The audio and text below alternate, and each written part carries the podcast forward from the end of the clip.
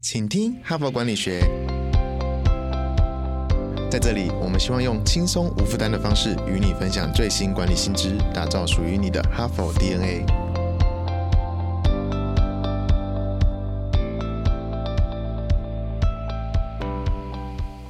各位听众朋友，大家好，欢迎回到我们的节目。我是代班主持人，哈佛商业评论全球繁体中文版的副主编，我是敦化。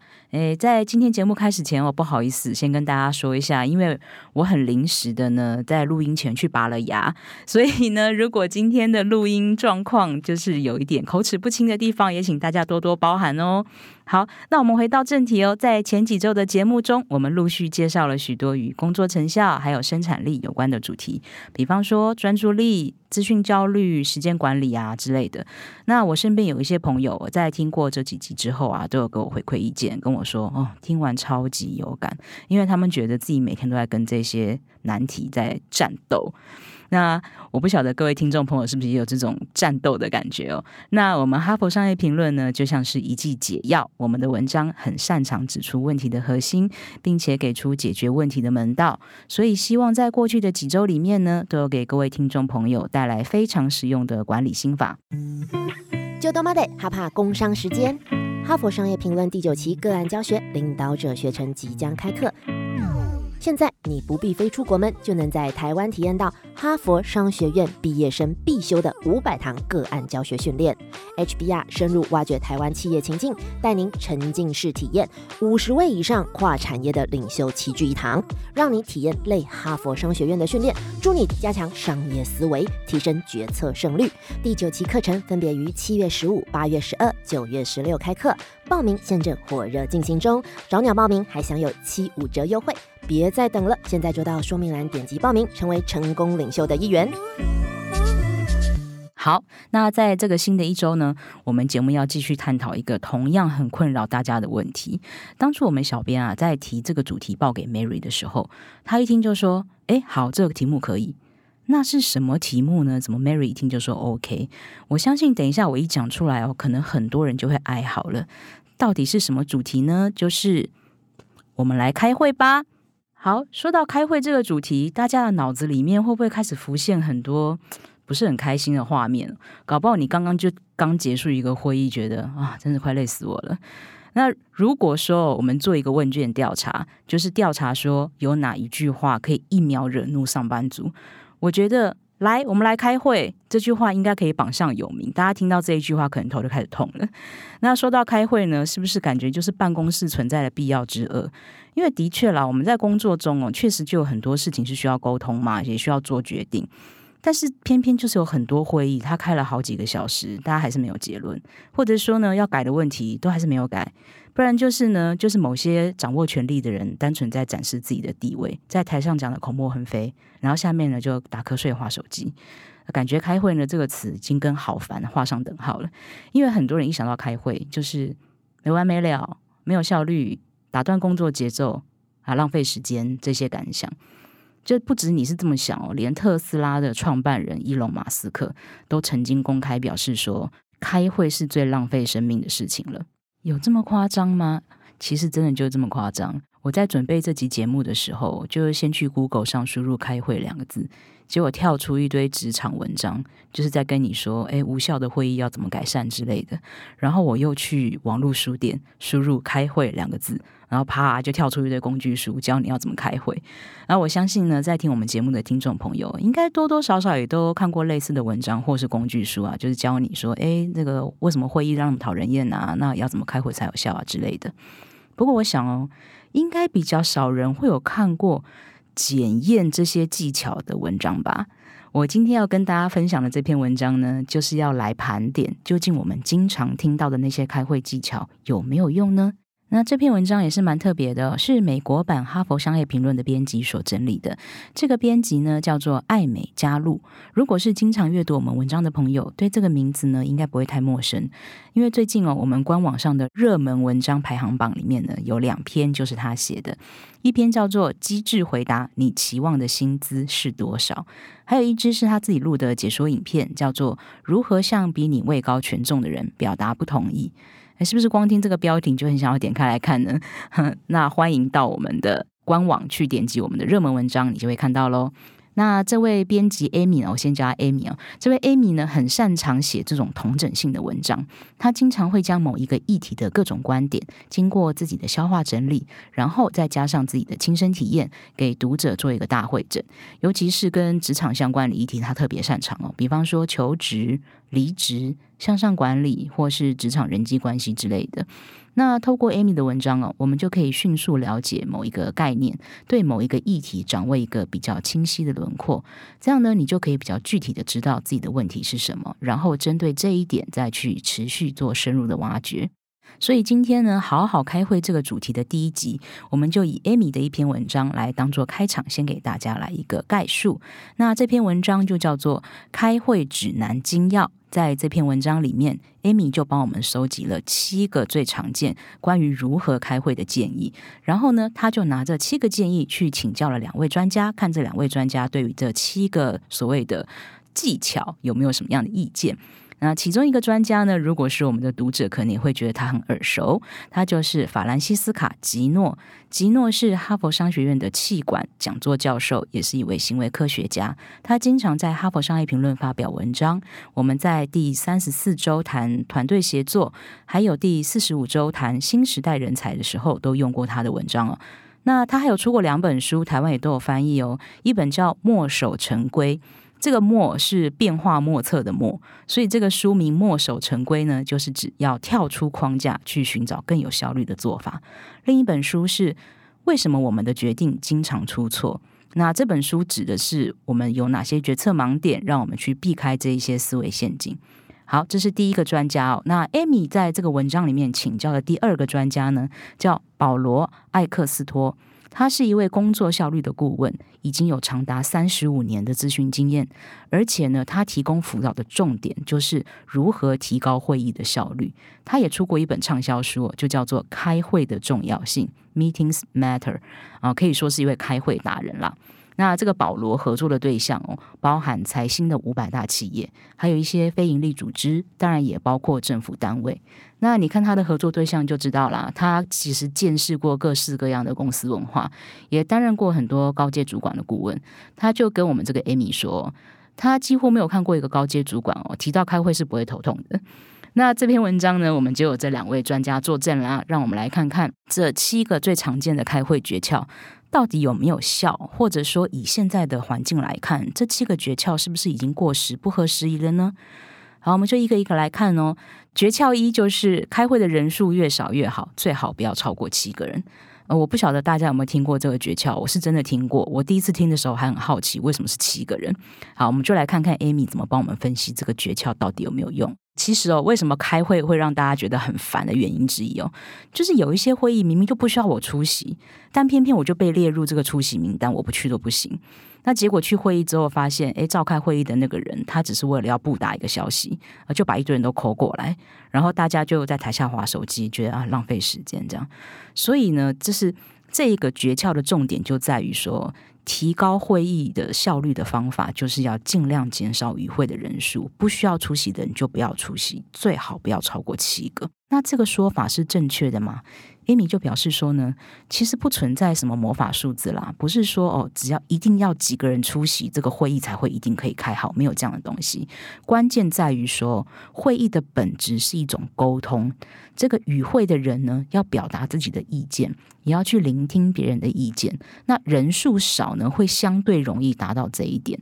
嗯，我们的开会达人这个艾克斯托他也说，他很赞成这一点。因为他觉得说，在开会的时候有一点非常重要，就是要观察每一个人的肢体语言。他觉得说。比起这个口头表达，肢体语言呢，可以更真实的表达出一些讯息。可是，如果大家这是现场会议的人，如果太多的话呢，你就很难去注意到每个人他的肢体语言是什么。所以他觉得说，呃，开会如果是可以人少一点，就尽量少一点。那此外呢，如果你希望每一个参与会议的人都有机会可以发言的话，人数少一点也会比较好，不然这个会议就会拖太久。那关于会议人数不要太多的这个问题呢，呃，我们的吉诺教授也另外提出了一个观察点哦，他就说，如果在一个团体里面的人很多的话，就会让人觉得我不发言也没有关系。也就是说，如果会议的人很多，反而会降低个别参与者的参与感，还有他的投入程度。那吉诺教授就解释说，我们每一个人呢，在进行团体工作的时候，比方说是脑力激荡啊，或是说诶，就是开会。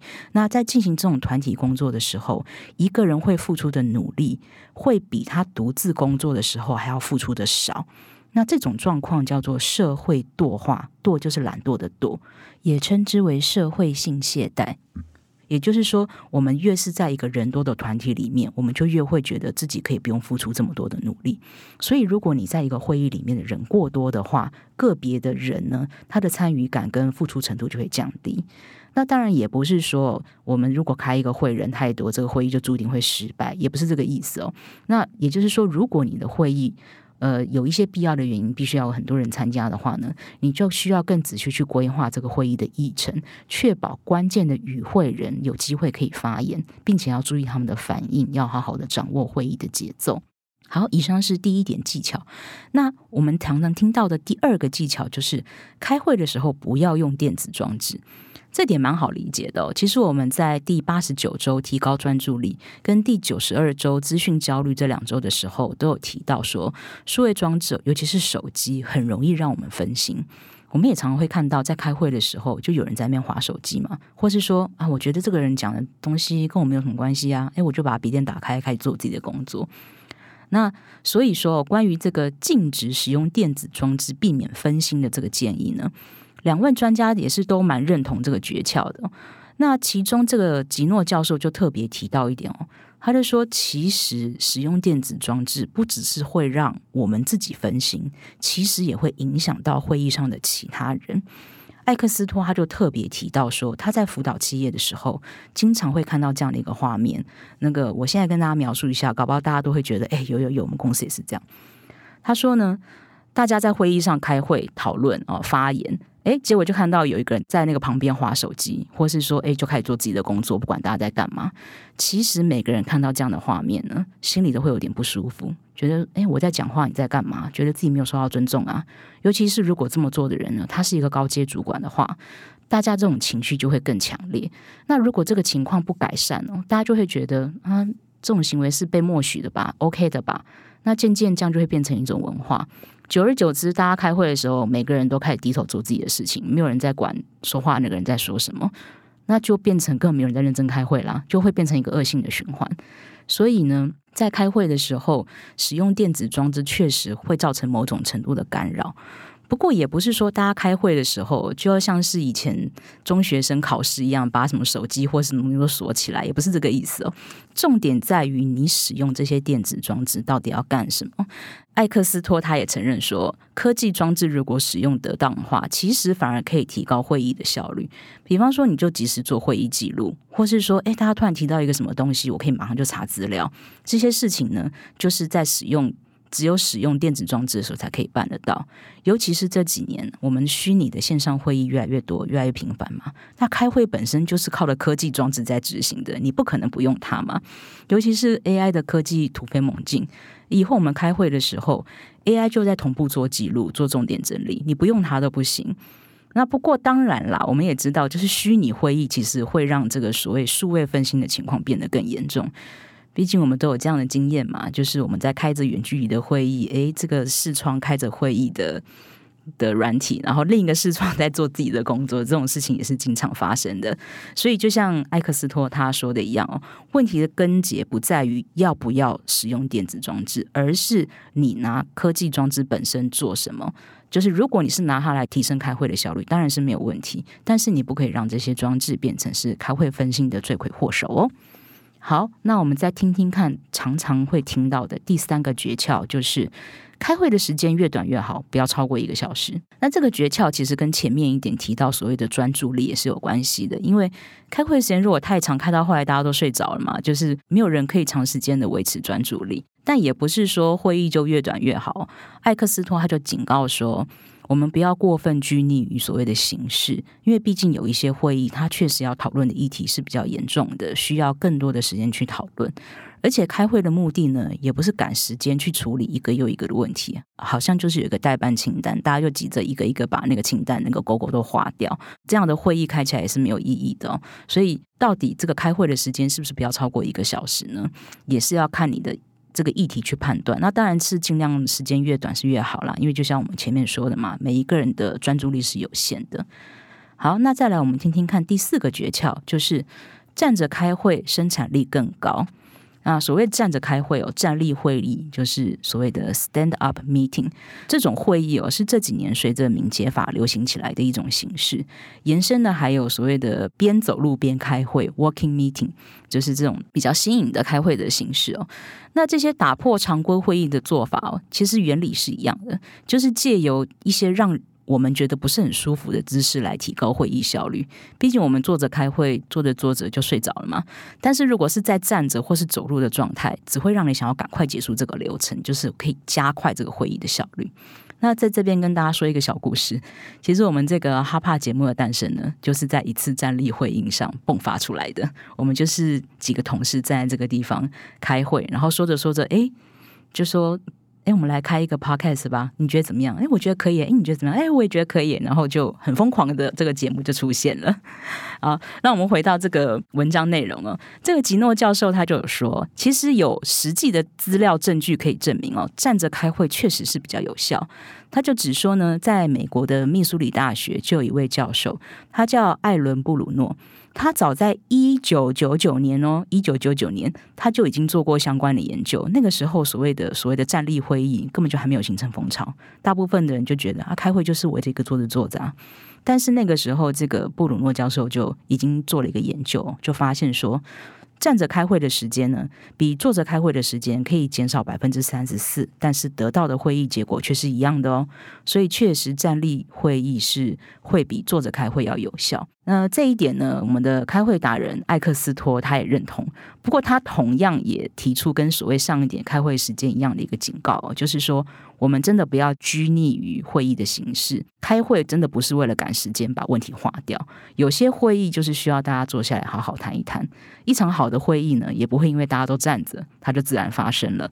所以我们还是要去判断哦，这个会议的主题到底是什么。好，我们来听第五个诀窍，就是尽量让所有参与会议的人都发言，而且要让那些平常不发言的人也要发言。那这个建议的重点在于说，就是要提升每一个与会者的参与感嘛。那对于这两点，当然两位专家也是觉得，嗯，这个建议是有效的，因为提升参与感哦，不只是对会议的结果有利，对于与会者本身，就是参与会议的人本身呢，也是一件好事。吉诺教授他就说，其实每一个人都希望自己讲的话被别人听到，也希望自己提出来的意见可以被他人考虑。那提升参与度这一点，我就可以办到。因为如果你在会议上，每一个人都有机会发言，啊，每个人也需要听别人说什么的话，大家就会觉得我参与这个会议是有意义的，不会觉得哦，我就只是来打个卡，我就只是来混个半小时就走这样子。艾斯托克也表示说，根据他的观察，那些在会议上不太说话的人，往往会提出一些很有帮助的观点，所以不要轻忽每一个人的意见。他也指出呢。其实有一些人他很想讲话，但因为基于很多的因素，他们可能就不敢讲啊。比方觉得啊，我只是一个小咖啦，我我我不敢讲啦，哈。或是说跟公司的文化有关系，公司文化就是觉得开会的时候就是大老板讲就好，其他人都安静。所以呢，你要考虑到为什么有些人他不说话。搞不好他不是真的觉得他没有话说，而是他不敢讲。那如果你可以营造一个环境去鼓励他开口的话呢，就可以改善这个问题，而且说不定你可以得到一些你平常不会听到的见解。那如果对方的个性比较害羞，你也可以事先让他知道，我们今天这个会议需要你发言，那他就可以在开会前先有一些时间去做准备。如果他真的太害羞，他没有办法说的话哦，我们我们也可以有一些替代方案啊，比方说，呃，那你不一定要在大庭广众之下讲，你也可以呃等会议结束之后给我提交一份书面建议也是可以的。呃，有各种各样的替代形式，大家都可以考虑。好，我们来看第六个诀窍。不要只是为了宣布最新的进展就开会，我想这一点不用两位专家说了，一定一堆听众听到这一点就觉得，哦，这还用说吗？一定就是这样啊！啊，没错，两位专家也表示这点很重要。这个艾克斯托呢，他就很直白的讲了，他说：“如果开会只是为了宣布一件事情，你最好想想是不是要这么做。如果只要寄一封电子邮件就可以让大家知道的话，你何必浪费大家宝贵的时间呢？”啊，这句话已经讲得很明白了，大家都知道了。好，我们来看最后一个诀窍，第七个诀窍，一定要在事前给议程，并清楚说明会议的目标。这篇文章的作者就是我们的编辑 Amy，他就表示，他写到这一点的时候，他认为哦，这一点应该是关于开会最重要的一项建议。那我们的开会达人艾克斯托呢，还有我们的吉诺教授也都认同这一点哦。他们都觉得说，事先规划会议、设定会议的议程是非常重要的一件事情。那吉诺教授也在他的一本书里面也有写到说。很多团体做决策的时候，之所以会做出一些荒腔走板的决定哦，就是因为事前根本没有清楚规划行动计划，更不晓得自己在干嘛。那同理可证，开会也是这个样子。如果你在开会的时候，更不晓得我今天干嘛要开会，我们今天开会的重点是什么，那你安排了半个小时的会议。就没有任何意义了，因为大家来到这个地方也不知道自己要干嘛。那我相信很多人之所以讨厌开会，也是因为这样子。其实我们今天提到这个第七个诀窍，跟前面这六个诀窍也是有很多关联的。我们前面不是有提到说，诶，要决定有哪些人开会，决定开会的人数，还有决定开会的形式，是要坐着开呢，还是要站着开呢？还有就是说，诶，你希望与会的人都尽量可以发言，这些种种诀窍都跟这一点是有关系的，因为你一定要事先明白。我今天开会的目标是什么？大家才会有准备，你也才会知道说我要怎么去安排我的会议。所以呢，今天这个诀窍期呢，是整篇文章里面最重要的一点，希望大家都要记起来哦。好，以上这七点呢，就是我们常常会听到关于开会的七种建议。那 Amy 也一个一个呢，把这七个建议去跟两位专家做一个求证，跟请他们提出意见。那两位专家基本上对于这七点呢，都是保持认同的态度，但是也有指出一些例外的状况，以及我们真正要注意的重点在哪里。大家可以再认真思考这七个问题哦，看看如何可以改善我们自己开会的效率。那我们从这七点啊，其实也可以抓出一个关键。大家有没有发现哦？这七点大部分都围绕着一个核心，就是要提升参与感。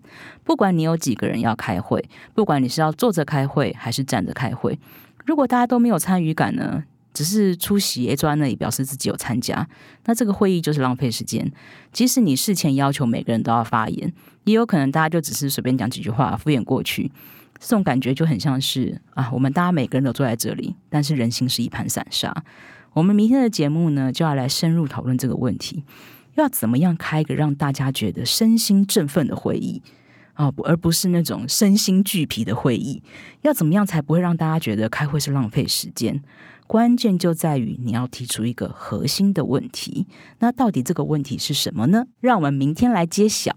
最后，如果你觉得今天分享的内容啊，好多哦，七点我根本听到前面忘了后面哈，没有关系。你可以点击我们的说明栏去阅读文章的内容，或者说你对于我们这个文章的作者艾美加露非常的好奇，嗯，他写了很多热门文章，都是什么呢？嗯，你也可以点击我们的说明栏看更多的内容。最后，也祝你的下一场会议开得更顺利，拜拜。感谢哈帕听友的支持哈，请听哈佛管理学，凭着对管理知识传播的热情呢，现在已经制作超过四百集的节目了。我们收到许多听友的回馈哈，我们的节目呢陪伴他们厘清直癌上许多大大小小的难题哈，让他们受益良多。非常感谢你们的支持。如果你也有这种动物时刻，如果你欣赏我们的内容，请赞助我们产出更优质的节目，让哈帕跟你长相。左右持续探索管理的新知，请到资讯栏点击赞助连结懂内我们让哈帕陪伴你走过人生挚爱的关键时刻。赞助的听友们也请留下你的姓名、联络信箱跟电话，让我们有机会呢未来回馈你。谢谢。